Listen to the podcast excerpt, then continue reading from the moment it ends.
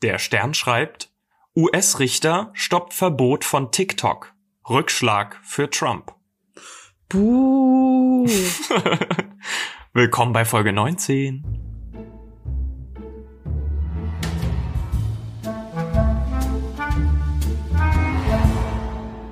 Bestimmt macht die Tochter vom Richter oder die Enkeltochter vom Richter macht bestimmt TikTok.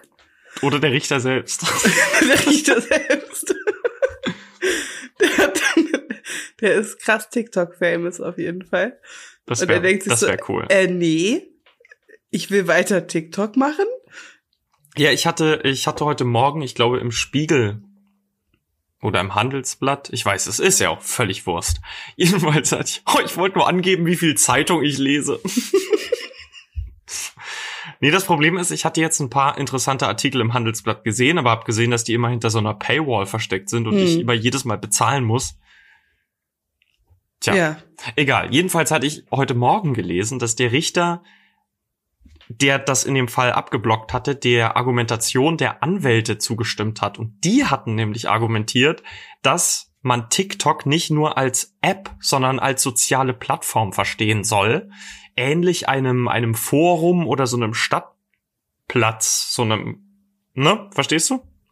Ja. Und das würde TikTok zu verbieten oder den Download der App nicht mehr möglich zu machen, würde der Schließung eines solchen Forums gleichkommen.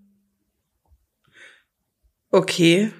Und ich, ich finde diese Argumentation dahingehend nicht schlüssig, weil ja TikTok einfach massiv die ähm, Menschenrechte mit Füßen tritt, dass äh, Minderheiten und ähm, vor allem auch Behinderte äh, nicht hoch gerankt werden von der App selbst. Ach echt? Und das, ich ja. ich, ich, kenne mich da nicht aus. Also ich habe mich damit nicht beschäftigt. Also auf jeden Fall ist das in China so und ich meine, das wäre auch mal in Europa ein Riesenskandal gewesen.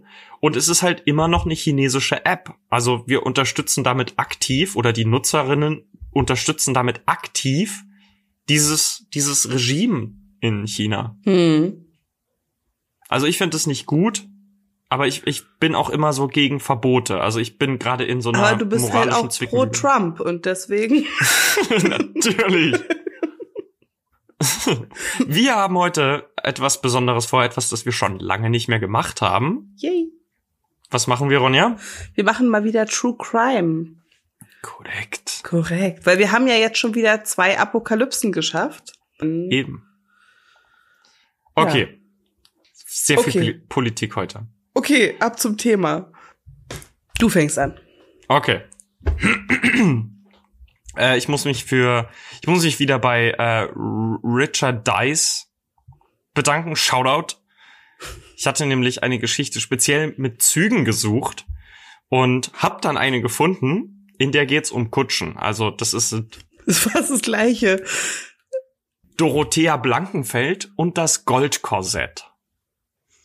Dorothee Blankenfeld steigt 1809 in eine Kutsche, die sie von Dresden nach Augsburg bringen soll. Ich komme übrigens ursprünglich aus Dresden, wollte ich mal kurz anmerken. Shoutout an Dresden.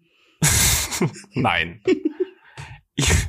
Ihr- Ziel ist Wien, wo sie ihren Verlobten heiraten will. Doch ihre Reisebegleiter sinnen während der Fahrt nur darauf, wie sie der jungen Frau ihre wertvolle Mitgift entreißen können. Es beginnt eine Höllenfahrt durch Süddeutschland. Wäre übrigens ein viel coolerer Titel gewesen für die Geschichte. Na, Warum hast du ihn nicht genommen? Zu spät. Okay. Der 26. November 1809 fiel auf einen Sonntag. Dennoch wartete auf den Postmeister von Meitingen an diesem Freitag noch Arbeit. Gegen 16 Uhr fuhren zwei Postkutscher vor. Die Männer in französischer Armeekleidung konnten passende Ausweispapiere vorzeigen, die auf die Namen Antoine und Schulz ausgestellt waren. Mit ihnen reiste eine junge Zivilistin, die sich als Dorothea Blankenfeld vorstellte. Die Reisegesellschaft bat um ein Quartier für die Nacht. Kurze Zeit später traf noch der 14-jährige Pferdejunge des Gespanns ein. Ah. Postmeister Lama stellte den Personen zwei Zimmer im ersten Stock seines Hauses zur Verfügung. In einem Raum nächtigte Dorothea Plank. Wie heißt der Postmeister? Lahmarsch? Der heißt Lamer. Ich nenne ihn jetzt Lahmarsch. Postmeister Lahmarsch stellte den Personen zwei Zimmer im ersten Stock seines Hauses zur Verfügung. In einem Raum nächtigte Dorothea Blankenfeld, im anderen die Armeeangehörigen. Das wird jetzt ein holpriger Ritt durch die Geschichte. Zwischen drei und vier Uhr in der Früh schreckten Posthalter Lahmarsch und sein Postknecht Lämmermeier aus dem Schlaf hoch. Lämmermann. Der Lämmermeier! äh, sie hatten Schreie im Haus vernommen. Für sie klang es so, als habe ein Kind geschrien. Doch sobald sie aufgestanden waren, verstummten die Rufe. Sie legten sich schließlich wieder schlafen. Kurz darauf kam jedoch der Pferdejunge die Treppe hinuntergelaufen. Der Pferdejunge, das erinnert mich irgendwie an so, an so einen Reiter aus Rohan oder so. Oder so ein Zentaur. Ja. Doch, Pferdejunge, geh zurück in den Wald. Er hielt sich das Gesicht und weinte. Oh, Stimmungskiller. Lämmermeier, erzählte er, einer Postkutsche habe ihn geschlagen. Was? Oh.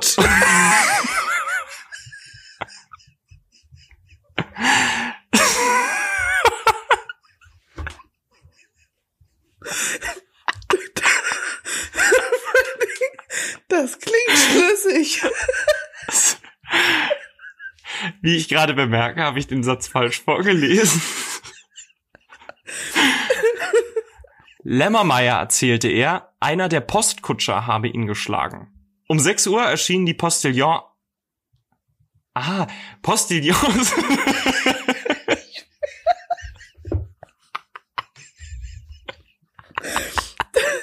Das ist der lustigste True Crime Fall aller Zeiten.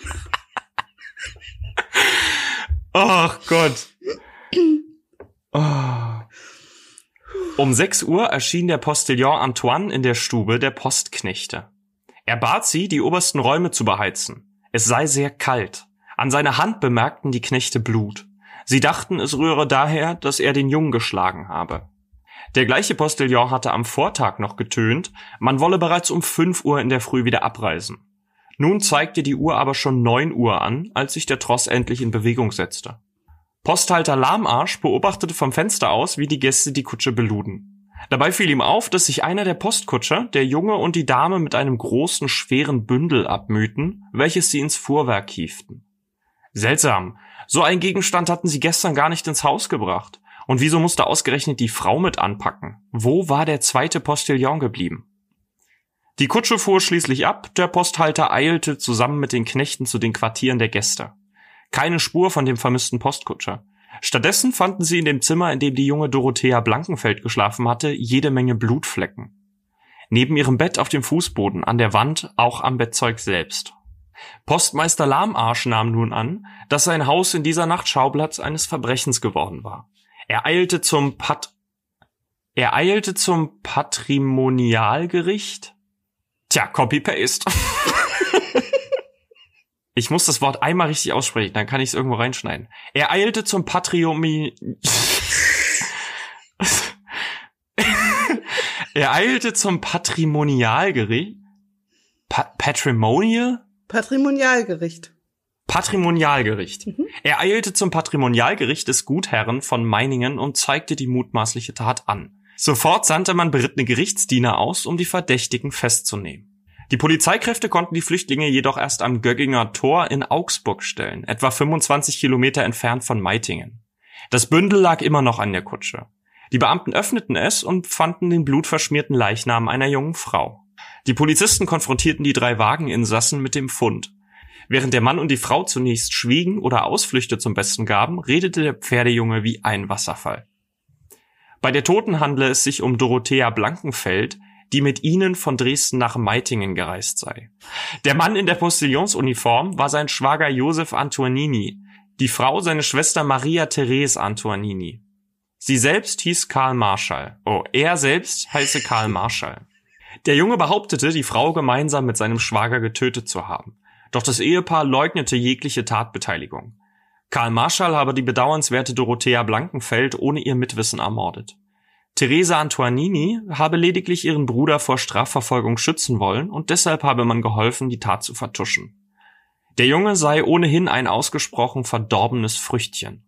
Er habe seinen Vater ermordet und seine Schwester erstechen wollen. Sie hätten ihm nochmals eine Chance geben wollen, um für die Reise als Pferdejunge angestellt.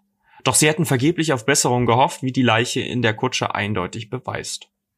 Die Behörden führten eine Leichenschau durch. Die Obduktion zeigte, dass der Täter mit einem stumpfen Gegenstand zugeschlagen hatte. Insgesamt zählte der Arzt neun Kopfwunden.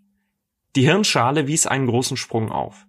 Der Riss erstreckte sich vom oberen Stirnbein über die linke Schädelseite im Halbkreis bis zum Schläfenbein. Vereinfacht ausgedrückt, die Bruchkante verlief über die gesamte linke Stirn bzw. Schläfe.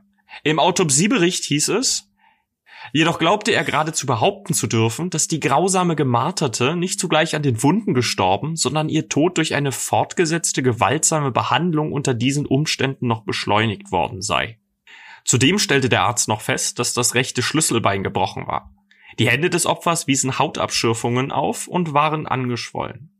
Die Beamten konnten nicht so recht glauben, dass der 14-jährige Junge die Tat allein begangen hatte. Aber das Ehepaar Antoinini leugnete zunächst hartnäckig jede Mitschuld.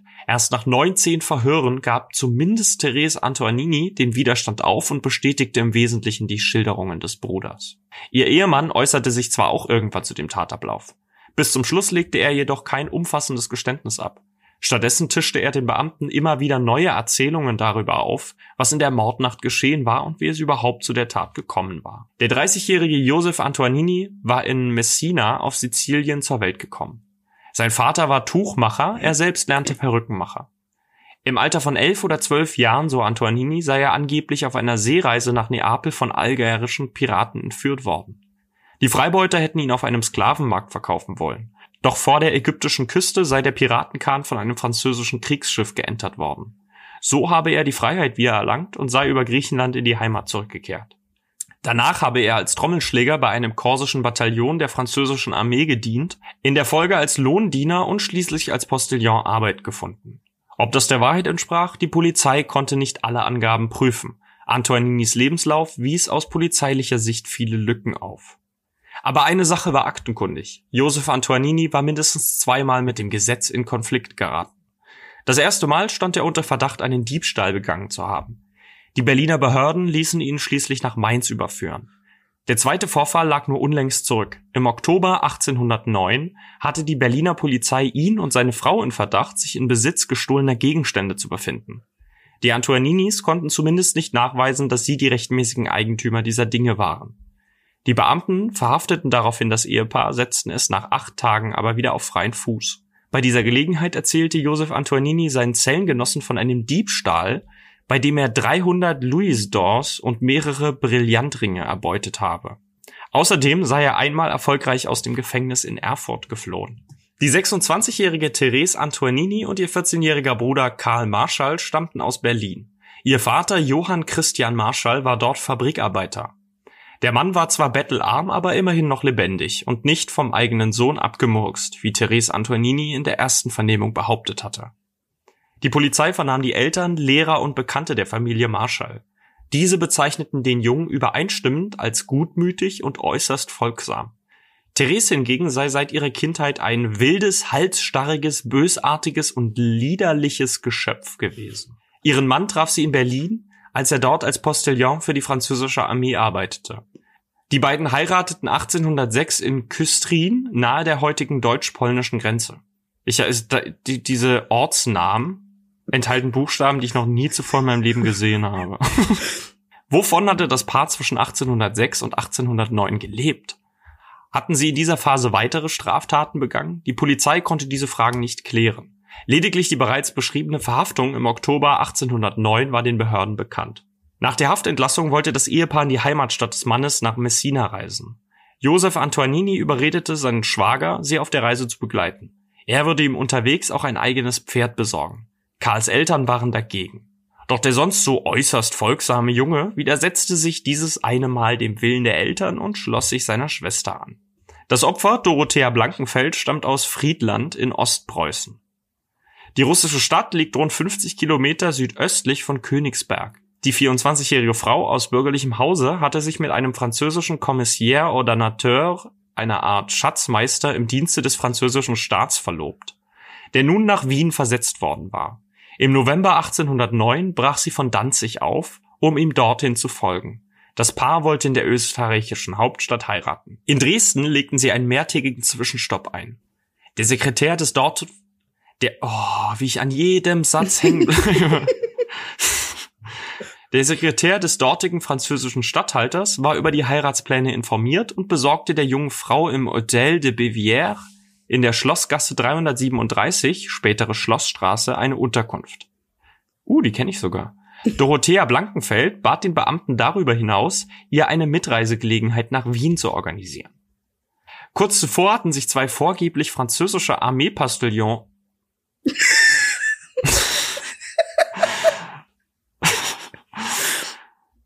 Kurz zuvor hatten sich zwei vorgebliche französische Armeepostillons an ihn gewandt und um Reisepässe auf die Namen Antoine und Schulz gebeten. Sie waren in Richtung Italien unterwegs. Der Sekretär empfahl Blankenfeld deshalb die Mitfahrt.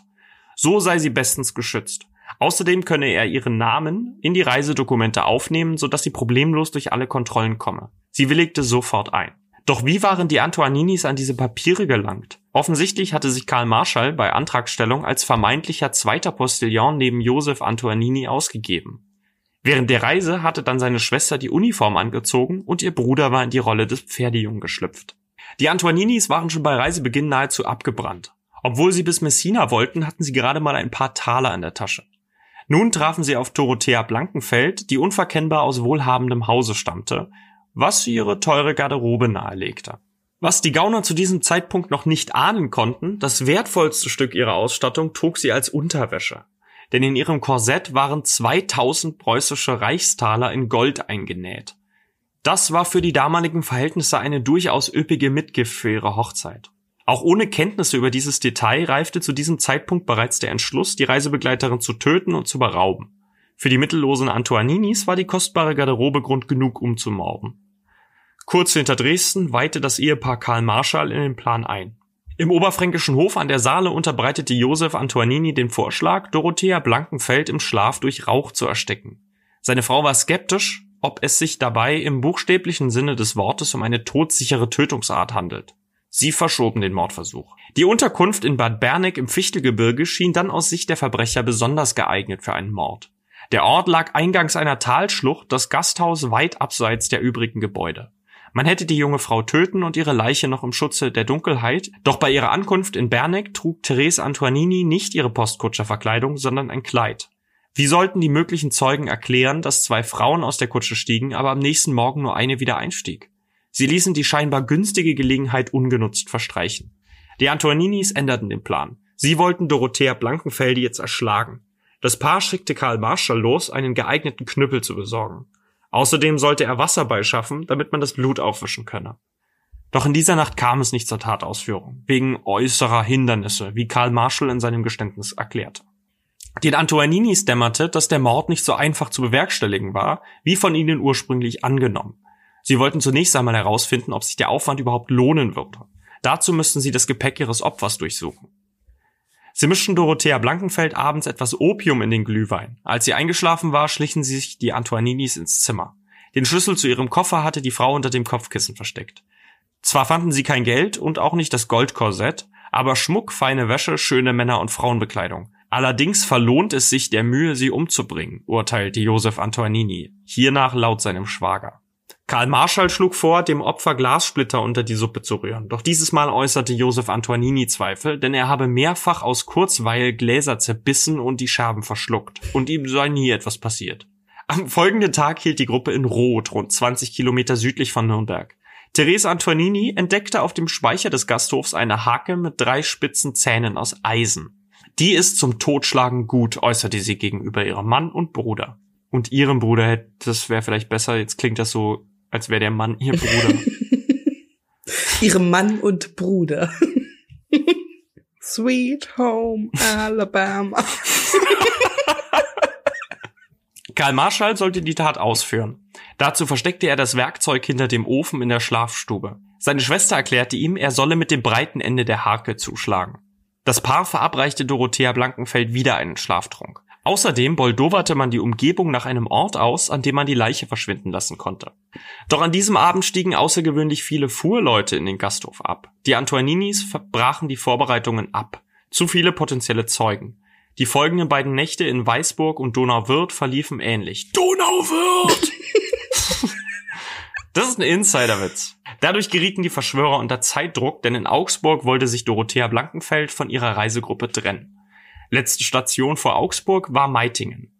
Auf der Fahrt in die Stadt wollte Josef Antonini die junge Frau aushorchen. Vielleicht hielt sie noch weitere Schätze verborgen, von denen er bisher gar nichts wusste. Er erzählte ihr dazu Gräuelgeschichten über die Tiroler, die seit vielen Jahren zum Königtum Bayern gehörten und 1809 einen Volksaufstand angezettelt hatten. Freischärler aus Tirol hätten sich bis nach Schwaben und Bayern durchgeschlagen, so Antonini. Dort würden sie nun die Gegend unsicher machen und brave Bürger ausrauben und hinmetzeln. Das sei höchst gefährliches Terrain, das sie in den nächsten Tagen durchqueren wolle. Dem Ganoven gelang es tatsächlich, die junge Frau zu verängstigen. Sie verriet ihm, dass sie eine große Menge Bargeld in ihrem Korsett versteckt hatte.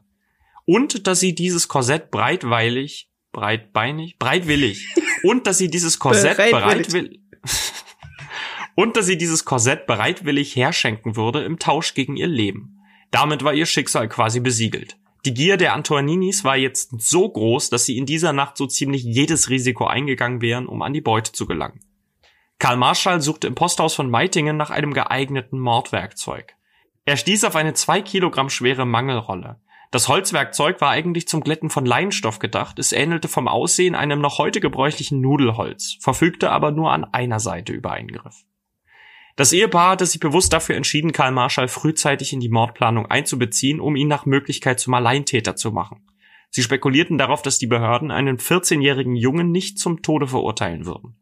Außerdem könnten sie alle Schuld auf ihn schieben, wenn die Sache auffliegen würde, so die Überlegung.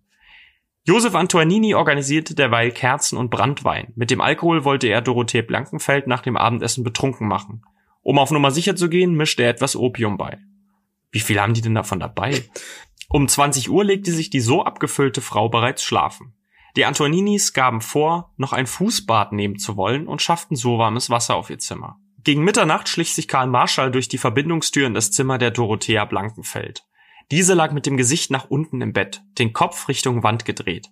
Die Schlafposition kam dem jugendlichen Hau drauf nun gar nicht zu Pass. Er kehrte zurück. Die Antoninis diskutierten mal wieder alternative Tötungsmethoden. Josef Antonini hatte den spontanen Einfall, dem unglückseligen Opfer in Spee flüssiges Zinn ins Ohr zu träufeln. Karl Marschall hingegen hielt es für effektiver, das Zinn in die Augen zu kippen. Sie zerkleinerten tatsächlich einen Zinnlöffel und schmolzen ihn über einer Kerzenflamme. Ein Tropfen fiel zu Boden und härtete sofort aus. Das Zinn erkaltete zu schnell, so das Resümee der, Mor der Mörderbrut. Sie wechselten wieder zu Plan A über. Um vier Uhr morgens huschte Karl Marschall erneut ins Nebengemach. Dieses Mal schlief Dorothea Blankenfeld auf dem Rücken. Josef Antonini forderte seinen Schwager auf zuzuschlagen. Jetzt oder nie. Der Junge holte mit einem schweren Holzstück aus. Der Arm begann zu zittern und senkte sich wieder. Der Schwager flüsterte einen Schwall von Schimpfwörtern. Er packte seinen Schwager bei den Händen, hiefte sie in die Höhe und schlug der Schlafenden auf die Stirn. Dorothea Blankenfelde schreckte hoch und schrie. Josef Antonini warf sich auf sie und drückte ihre Brust nach unten. Therese Antonini stürmte ins Zimmer und hielt die Füße der Unglücklichen fest. Dorothea Blankenfeld wimmerte vor Schmerzen und flehte um ihr Leben. Karl Marschall ließ die Keule zu Boden fallen und wollte fliehen. Seine Schwester setzte ihm nach, bekam ihn zu fassen und schob ihn zurück ans Bett. Sie drückte ihm den Holzprügel in die Hand. Der Junge schlug ein zweites Mal zu, ließ die Mangelrolle dann aber sogleich wieder fallen. Josef Antonini war so überrascht, dass er den Griff um Dorothea Blankenfeld lockerte. Sie sprang aus dem Bett, schrie ein, stieß einen schrillen Schrei aus und stürmte auf die Tür zu. Doch ihr Häscher war schneller. Josef Antonini verpasste ihr wütend Schlag um Schlag auf den Schädel, bis sie zu Boden fiel, und immer noch hieb er auf sie ein. Dorothea Blankenfeld röchelte nur, Josef Antonini riss ihr das Nachthemd und das Korsett vom Leib, dann wollte er die Sterbende schultern, um zum Misthaufen hinunterschaffen, um sie dort zu verscharen. Aber sie war ihm zu schwer, er schleppte sie zurück in die Stube. Josef Antonini sprang so lange auf ihrem Rumpf herum, bis sie verstummte. Anschließend schnürte er einen Strick um ihren Hals und zog zu. Therese Antonini steckte den Leichnam in einem Sack und umwickelte diesen mit einer Bettdecke, die sie verschnürte. Sie wischte notdürftig das Blut ab, ohne alle Flecken beseitigen zu können. Schließlich zog sie sich das Kleid der Ermordeten an, das diese am Vortag getragen hatte. Aber wie einige es beschrieben, Diese Maskerade verpuffte wirkungslos. Die Zeugen fielen nicht darauf rein. Die Mörder wurden nur wenige Stunden nach der Tat gefasst. Das königliche Appellationsgericht zu Neuburg verurteilte Maria Therese und Josef Antonini zum Tode durch das Schwert. Das Urteil wurde in zweiter Instanz bestätigt. Laut Münchner politischer Zeitung am 6.6.1811 starb Josef Antonini jedoch wenige Tage vor Urteilsverstreckung an Vereiterung der Lunge im Gefängnis. Therese Antonini richtete man am 1. Juni 1811 hin. Karl Marschall blieb aufgrund seines jugendlichen Alters tatsächlich von der Todesstrafe verschont. Das Gericht verurteilte ihn stattdessen zu einer zehnjährigen Strafe im Arbeitshaus. Das ist so krass, oder? Ja. Also ich kenne den Fall, ich habe ich hab den schon mal gehört. Und wie früher, also ich habe das Gefühl, Morde sind früher anders abgelaufen. Spektakulärer irgendwie. Hm. Naja, ich glaube, heute gibt's einfach ich meine, jeder Haushalt hat Messer da. Es gibt viel genauere, es gibt Pistolen zum Beispiel oder sowas. Ja, aber sowas wie kipp ihr flüssiges Zinn ins Ohr. Wer kommt denn auf so einen Scheiß? Das ist halt echt abartig. Es Gute ist schon Frage, krass. aber. Aber sie haben es ja dann nicht gemacht. Sie haben ja. Nee, sie sind ja dann auf ihrem Rumpf rumgesprungen, bis sie Ja. endlich tot war. Und Nein, nur der Josef Antoine. Ant Antoinini. Ja. Dann lieber mit einer Mangelrolle auf den Kopf kloppen. Also, Ja, das war irgendwie ja, krasser Fall auf jeden Fall. brutal, ja. Ja, auf jeden Fall.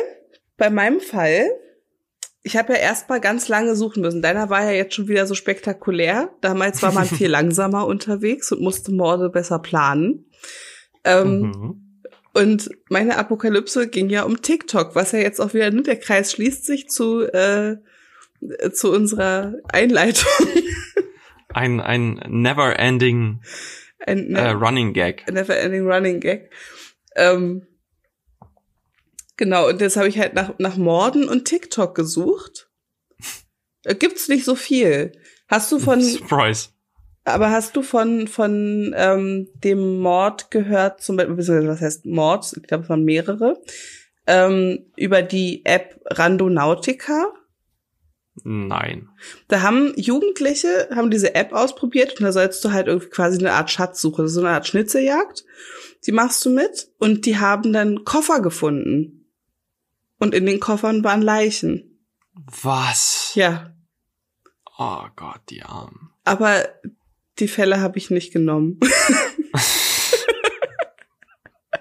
Okay.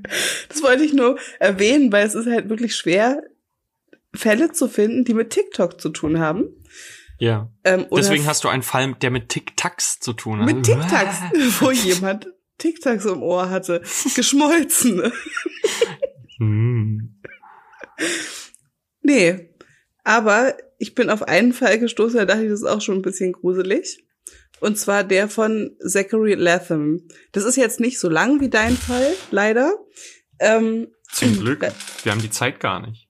aber ähm, Zachary Latham ist 18 Jahre alt und ist vor zwei Jahren zu seinen Großeltern gezogen. Und ähm, also mit 16 und in Amerika kannst du ja mit 16 deinen Führerschein äh, schon machen. Und er macht TikTok-Videos und hat auch 41.000 Follower.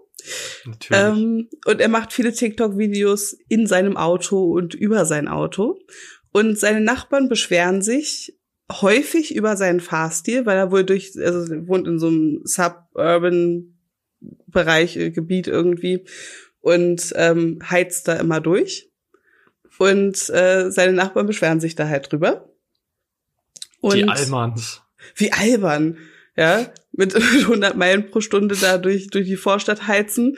Und diese Karen, wie er sie dann immer nennt, beschwert sich darüber. ähm, und er filmt das Ganze und postet das bei TikTok. Also er postet halt seine Nachbarn und wie die sich aufregen dauernd bei TikTok. Hm. Ich dachte, Und- sein Fahrstil. Hä? Ich dachte jetzt sein Fahren, also sein, wie er da durchbrettert. Das auch. Das Oh. auch. Der postet Ja. halt alles und ähm, kriegt da auch ordentlich Aufmerksamkeit für. Und ähm, am 6. April diesem Jahre, diesen Jahres ähm, hat dann die Frau des Nachbarn die Polizei gerufen.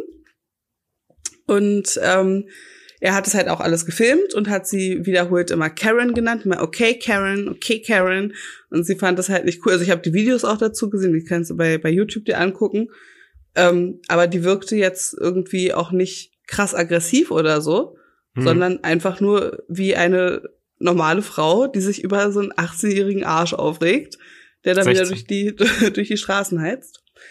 Und ähm, der Sohn hat, hat ihn dann auch konfrontiert. Und äh, man sieht in dem Video auch, wie er, er versucht, ihn aus dem Auto zu ziehen. Also der ist dann schon wirklich sauer geworden. Und ähm, genau, die Nachbarn haben halt wirklich häufig die Polizei gerufen. Aber aufgrund der Pandemie momentan sind alle Gerichtssäle geschlossen und deswegen wurde keine Beschwerde eingereicht. Also ist egal, ob du da die Polizei rufst oder nicht, dem wow. passiert halt nichts. Und am 4. Mai ist der Streit dann eskaliert. Ähm, und Zachary hat den Sohn des Nachbarns oder wollte den Sohn des Nachbarn anfahren. Absichtlich ist er auf den zugebrettert, als der mit dem ähm, Fahrrad unterwegs war. Und ähm, die Frau hatte sich, also die Frau von dem Nachbarn hatte sich dann quasi in den Weg gestellt mit dem Auto und ähm, Zachary hat das alles gefilmt und die Frau des Nachbarn hat es auch alles gefilmt.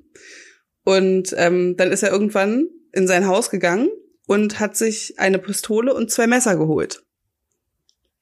Ja. Und die Nachbarn aufgefordert, sein Grundstück zu verlassen. Und seine Frau, also Zachary selber, hat mit 18 Jahren auch schon eine Frau, Sarah. Ähm, die hat es dann halt alles gefilmt. Die stand die ganze Zeit hinter ihm und hat gefilmt, was er da so macht. und äh, Zachary hat dann seinem Nachbarn den Arm aufgeschlitzt mit einem was? mit einem Messer und ist in seine Garage gegangen und der Nachbar hat ist ihm halt gefolgt und daraufhin hat Zachary mehrmals auf seinen Nachbarn eingestochen und äh, irgendwann seine Lunge getroffen. Und der Nachbar ist auch daran gestorben. Der ist an den Verletzungen gestorben. Ja. Das, äh, Was? Ja. Und dann kam die Polizei und hat, äh, hat ihn festgenommen. Und dann wurden die natürlich auch von den Anwälten befragt äh, von den Anwälten der, der Nachbarn. Und die Frau von Zachary sagte, sie hätte das alles gefilmt, um es auf TikTok zu stellen und TikTok famous zu werden. Ja. Was? Ja. Zachary selbst sagt, es war Notwehr und er wird wegen Totschlags, Körperverletzung und Waffenverkäufen ähm, ange angeklagt. Und dieses, äh, der Prozess äh, findet dann halt auch dieses Jahr erst äh, statt und er ist auf freiem Fuß. Was? Das ist der ganze Fall. Aber ganz ehrlich, ich finde, der ist diskutabel. ich habe den, ich hab den gelesen und war so schockiert. Ja. Also vielleicht doch TikTok verbieten. Wie kann man denn nur so ein widerwärtiger Mensch sein. Wie kann man denn, wie, wie, wie verkorkst muss diese Jugend, oh Gott, ich höre mich an wie eine alte Frau, aber wie, wie verkorkst muss man sein, um nicht mal mehr vor Menschenleben Halt zu machen, ja. um auf Social Media famous zu werden. Wo nichts mehr, nichts mehr heilig ist. Offenbar nicht mal Menschenleben. Offenbar nicht mal mehr Menschenleben. Alter. Und ich meine, das, das ging ja scheinbar schon eine ganze Weile. Also zwischen 16 und 18. Und er hat ja die ganze Zeit eigentlich keinen keinen Respekt anderen Leuten gegenüber gehabt. Ja. Wow. Ja. Also, was da auch in der Familie und in der Umgebung, in seiner, in seinem Umfeld schiefgelaufen sein muss. Und vor allen Dingen, ich meine, stell dir mal vor, also erstmal, der ist 18 und verheiratet, was ich auch schon mal ein bisschen seltsam finde. Ähm, und dann geht er in das Haus, holt Waffen, keiner hält ihn auf aus seiner Familie. Ja. Und er sticht auf seinen Nachbarn mehrmals ein und seine Frau steht daneben und filmt das. Ja. Ich meine, du, wenn du auf jemanden einstichst, dann nimmst du in Kauf, dass er stirbt. Das ist Mord. Das ist und das noch zu filmen, das ist ja so eine neue, verkommene Art und Weise, sich irgendwie im Internet Gehör verschaffen zu wollen. Ja.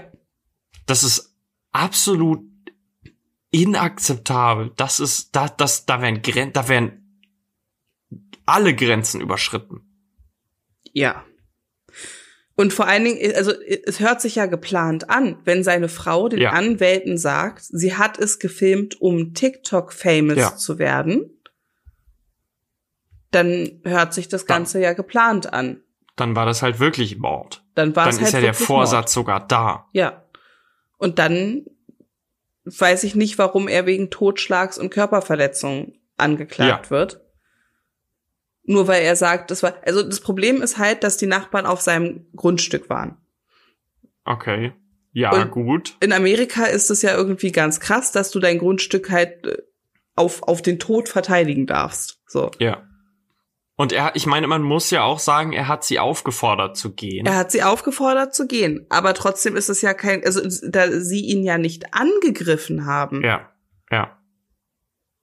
Ich meine, es ging offenbar ja, ich meine, ich, ich habe die Videos nicht gesehen, kann das nicht beurteilen, aber es klingt jetzt erstmal so, als wäre keine Gefahr von, von den Nachbarn, also keine körperliche Gefahr von den Nachbarn zu erwarten. Ja, als außer er der Sohn, der ihn halt aus dem Auto gezogen hat. Okay, aber Aber er hatte keine Waffe. ja. Wow. Ja. Da bin ich mal auf den, auf die, auf das Urteil gespannt. Ich bin auch gespannt. Ich find's krass, dass er auf freiem Fuß ist und nicht in Untersuchungshaft sitzt. Vor allem, ich meine, man kann doch davon ausgehen, dass so eine Person, dass von so einer Person eine Fluchtgefahr ausgeht, oder nicht? Eigentlich schon. Wow. Krass. Ja, aber also, dass es sowas ganz Neues ist, das zu filmen. Ähm, Jein, hast du, hast du Don't Fuck with Cats gesehen? Nee. Das ist, ähm, ich glaube, auf Netflix kannst du das äh, dir angucken. Da geht es um einen jungen Mann, der definitiv eine psychische Störung hat. Also ich glaube, das ist auch erwiesen. Ähm, und der hat sich dabei gefilmt, wie er Katzen umbringt. Und ähm, man hat ihn halt immer nicht gesehen.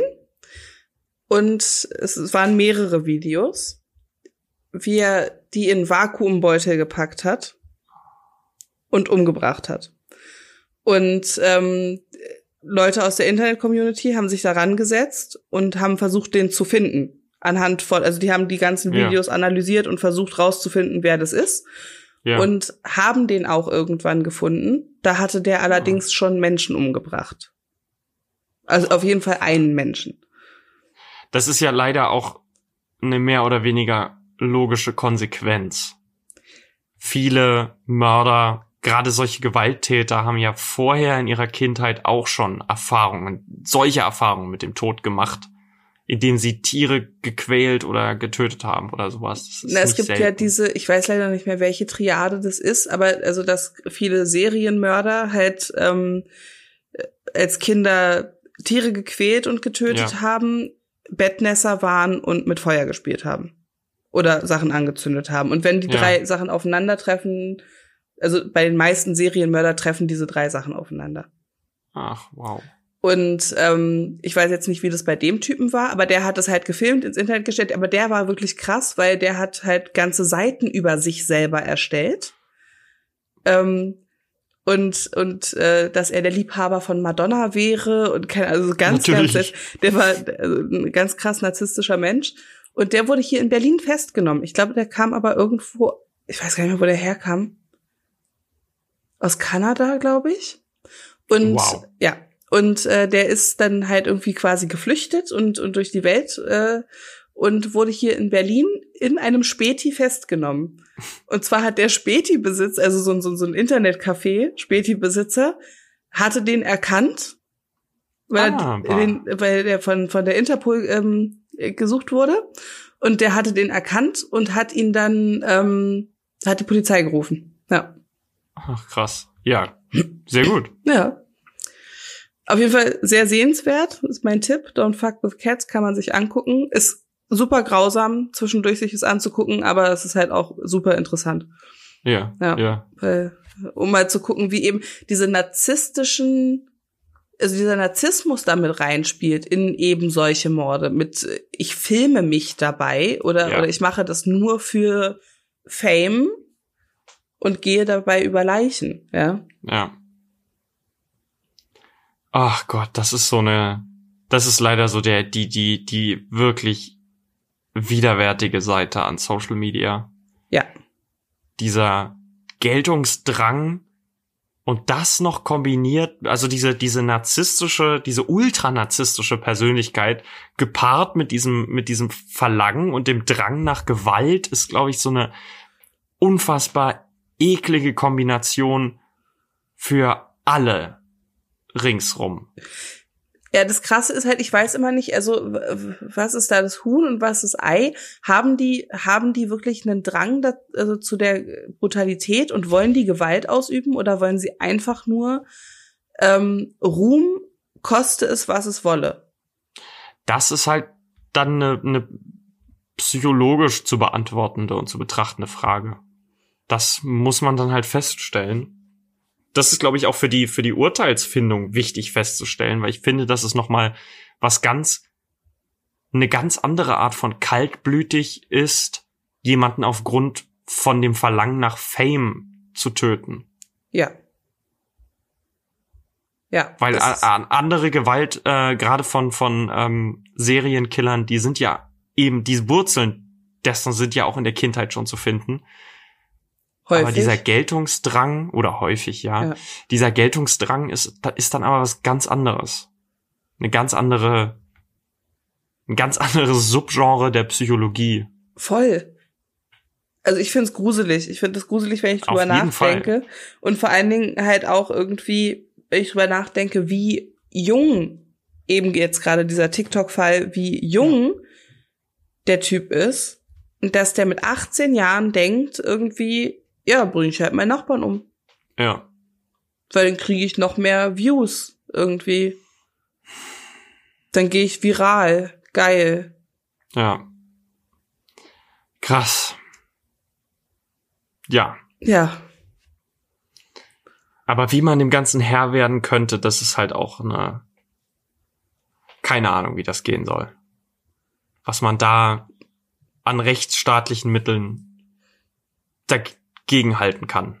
Mm, ich glaube, das weiß ich gar nicht, ob man das mit rechtsstaatlichen Mitteln irgendwie äh, man dagegen halten kann. Vielleicht ist es einfach die die Nutzung von Social Media und die Wichtigkeit irgendwie. Also, dass dass es mittlerweile wichtig ist, ist klar. Ne? Aber ich ja. glaube, Instagram hat ja gegen gewisse Dinge dann auch schon versucht, zum Beispiel gegenzuhalten, indem die Likes, Like-Zahlen jetzt ja mittlerweile nicht mehr gezeigt werden. Ähm, bei mir steht es immer noch da. Ja, aber nicht mehr bei allen. Also okay. es gibt so eine Gruppe, bei denen wird es nicht mehr gezeigt, quasi. Also mhm. ich glaube, die Hälfte der Leute oder irgendwie so. Ah. Ähm, eben um dem so ein bisschen was gegenzuhalten. Ne? So irgendwie, ist es denn wichtig, ja. dass die Zahl so und so groß ist? Oder das fände ich tatsächlich extrem gut aus vielerlei Hinsicht über diesen psychologischen Aspekt habe ich halt noch gar nicht nachgedacht. Aber allein die Tatsache, dass diese Flut an Instagram-Influencern dann massiv abnehmen würde, weil sie halt genau, ihr Geschäftsmodell halt genau darauf beruht, oder ihre Geschäftsgrundlage, finde ich das gar nicht mal so schlecht. Ich finde ja auch äh, das Geschäftsmodell Influencer an sich gar nicht schlecht, wenn man dem denn vertrauen könnte. Das Problem ja. ist ja, dass die meisten einfach gekauft sind. Ja.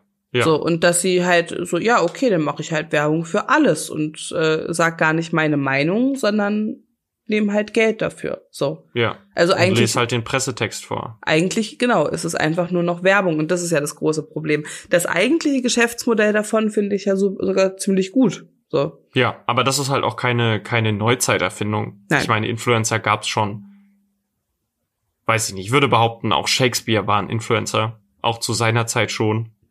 Wie hat er das gemacht? Aber halt die, die ähm, Methoden haben sich halt ja. entsprechend angepasst. Weil ich meine, du musst ja heutzutage, wenn ich, wenn man an die Zeiten von, von Shakespeare tatsächlich das mal vergleicht, du musst ja da tatsächlich was gekonnt haben müssen, um Natürlich. Bekanntheit zu erlangen. Ja. Positive Bekanntheit. Ja, Aber heutzutage musst du ja gar nichts mehr können. Du musst halt eine Kamera halten können. ja, und ich meine, Nicht mal das, du kannst dich auch abstellen. Wow. bis, bis vor, bis vor unserer Social Media Zeit, äh, hi- hießen die dann eine Weile lang It Girls, Stimmt. ne? Ja, das war das Ding, was die Bravo immer versucht hat, mega zu pushen. Worauf so die halbe Bravo bestand ja aus irgendwelchen It-Girls. Ja, hier Paris Hilton und Ja, aber wir hatten ja auch Deutsche. Also es war ja auch, das war ja auch hier, so Gülchan Kams. Oder Hat- wie sie heißt. aber die war ja TAF-Moderatorin, oder? ja, ja, aber ist sie dann nicht zu so einem, zu so einem deutschen It-Girl? Oder hier, wie Echt? heißt denn die, diese Sängerin von Monrose? Senna? Senna Gamur? Oh Gott, Ist das nicht so ein deutsches It-Girl? das Ja, weiß gab's ich nicht. bestimmt auch. Gab's bestimmt auch. Aber ja, Paris Hilton, ähm, Nicole, hieß da nicht auch Nicole eine Nicole, Richie. war das nicht? Mhm. Ja. Ja. Die dann, ist die nicht mega abgestürzt? Dann sind nicht alle mega abgestürzt. Alle mega abs also die, die waren ja wirklich alle Absturz irgendwie. Ja. Ja. Ich glaube, das ist auch ganz wichtig als It Girl, Natürlich. dass du abstürzt. Lindsay Lohan gab's dann noch? Ja, aber die war ja Schauspielerin, also die die kann ja was. Das Ja. Ja. das sind ja dann wieder Sachen, okay, die können was, aber Influencer oder das oder viele von den heutigen Influencern, die können ja wirklich nichts. Ja. Die haben halt auch nichts gelernt. Zum Teil haben die ja auch irgendwie die Lehre oder das Studium abgebrochen, Hier, weil sie auf einmal YouTube-Fame hatten. wie wie hießen die kleinen Mädels da, diese Zwillingsmädchen, Lena Lisa und, und Lena. Oh Gott. Die können auch nichts. Ja, das ist halt echt gruselig. Wollten die nicht sogar einen Film machen? Oder haben die nicht sogar einen Film gemacht? was, was machen sie da? Du, es gab einen Haufen YouTuber-Filme aus Deutschland schon, also zwei. Und das war halt auch jenseits von Gut und Böse. Was, Kennst du Kartoffelsalat? Nein. Kartoffelsalat war mit so allen, allen Trash-YouTubern, die es zur damaligen Zeit so relevant waren. Äh, Dougie B, Bibis Beauty Palace. Äh, ich meine, es war auch White Titty mit dabei. Mhm. Also halt YouTube-Trash, außer White Titty, die konnten ja wirklich was. Fresh Torge, so hieß der Typ, der den Film gemacht hat. Mhm. Äh, da ging es darum, dass irgendwie so ein Zombie-Virus an der Schule ausgebrochen ist. Aber die Zombies waren halt auch nicht richtige Zombies. Das waren halt, ich weiß gar nicht mehr, woran es lag. Es war ein Kartoffelsalat-Zombie. Nee, ironischerweise, der Film hatte nichts mit Kartoffelsalat zu tun. Oh. Und dann gab's ja noch den Film von den Lochis, diese äh, Zwillinge da, Roman und Mhm. Heiko. Und da hatte ja sogar Oliver Pocher mitgespielt, ist immer ein schlechtes Zeichen für den Film. und da weiß ich auch nicht, was, es, was das wirklich sein sollte. Also die haben sich so als die größten und besten überhaupt YouTuber aller Zeiten inszeniert. Okay. Und also das war halt, Ich habe noch nichts von denen gesehen, ne? oh Ronja, die können wir uns mal angucken. Da können Sie mal die Lochis angucken. Kann ich auch mal mit meinem Kind angucken. Ich glaube, die Oh kennt die. Zeigt dir das nicht. Ich glaube, die kennt die. Arme. Und äh, fällt mir gerade ein, bei Kartoffelsalat hat noch Otto Walkes mitgespielt. Ach was. Ja, das ist eigentlich ein gutes. Zeichen. Ja, nicht mehr der heutige Otto Walkes. Ja, Der war ja früher mal witzig, aber ja aber mittlerweile ist es halt, witzig. ja. Aber mittlerweile ist es halt einfach nur noch, er leiert halt immer wieder das Best of Otto Walkes runter. Er ist halt immer Ott- Otto Walkes, ne? Er macht halt Ja. nichts anderes. Er ist halt ein Ostfriese. So. Ja. Punkt. Und ja, das, ist, ja. Ja, Okay, wir haben das Ende unserer Folge erreicht. haben wir. Eine sehr bedrückende Folge. eine wirklich bedrückende Folge. Hoffen wir, dass es nächste Woche dann wieder lustiger wird. Bestimmt. Ich bin mir sicher. Und bis es soweit ist, wünschen wir euch einen schönen guten Morgen, schönen guten Mittag, schönen guten Abend, wann auch immer ihr diese und alle anderen Folgen hört. Und viel Spaß im Sandsturm.